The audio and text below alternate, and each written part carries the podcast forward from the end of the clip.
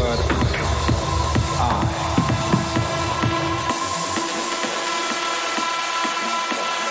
I myself.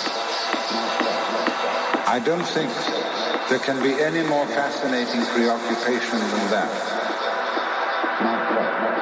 I believe that if we are honest with ourselves, that the most fascinating problem in the world